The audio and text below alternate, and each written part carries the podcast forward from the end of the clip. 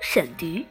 宋朝的时候，有一个穷人叫刘武，他有一头驴，他用它运送干柴和木炭，挣钱养家糊口。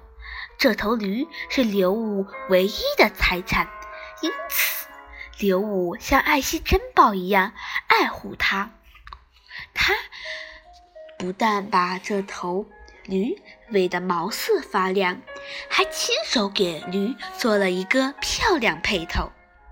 由于他的舒心照悉悉心照料，无论谁见到这头驴，都要夸奖一番。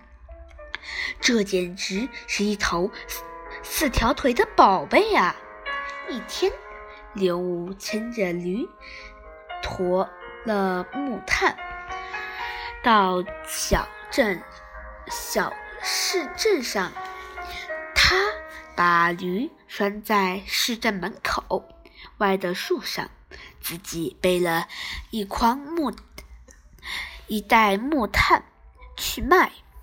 等卖完木炭回来，他大吃一惊，驴还挂在树，驴还拴在树上，驴背上的鞍子还是那个鞍子，套在驴嘴上的配头也是自己亲手做的那个漂亮配头，可是驴却是一头毛色难看的瘦驴了。这是怎么回事？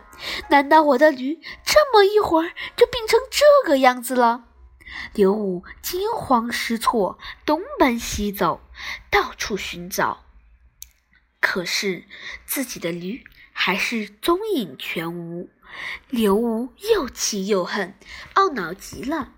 他想了想，把这头瘦驴牵去告官，可是不知道被告。该是谁？最后决定告这头瘦弱的驴。包公来到了公，包公来到公堂，开始审理案件。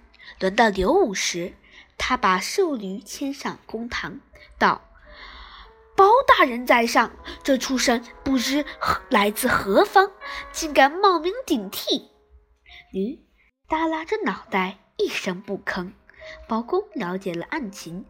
皱着眉头想了想，把金堂木一拍，大声喊道：“王朝马汉，赶紧把嘴套给驴套上，别给他吃，别给他喝，把他严严实实关上三天。等到时，我再来审他。”衙役们差点没笑出声来。站在法官旁边的那些人，以及站在下面大堂上的那些人，当然不敢笑了。衙役们只好遵命。他们把这头瘦弱难看的驴，被关、被告关、被告关进了空荡荡的圈栏。与此同时，这个消息向四面八方传开了，人们都十分吃惊。这真是有生以来闻所未闻的奇案。到了第三天，又下令升堂了。这次到听，这次到庭审听审的不知是十几号人，而是。是有好几百人了，他们个个都想来看看热闹。三通鼓罢，包公升堂，他命令衙役们立刻把驴牵来。这头这驴的嘴已陷下去了，脑袋耷拉着，看上去怪可怜的。包公一拍惊堂木，大声喊道：“大声叫道！”喂，当差的，把这头冒名顶替、顶替的蠢驴打四十大板，要用劲儿打。是，衙役们齐声答道，纷纷拿起板子痛打驴子，十下、二十下、三十下，足足打了四十下，打得驴子又蹦又跳，放声大叫。没了，包公下令道：“现在把他放了，随他。”爱上哪儿就上哪儿。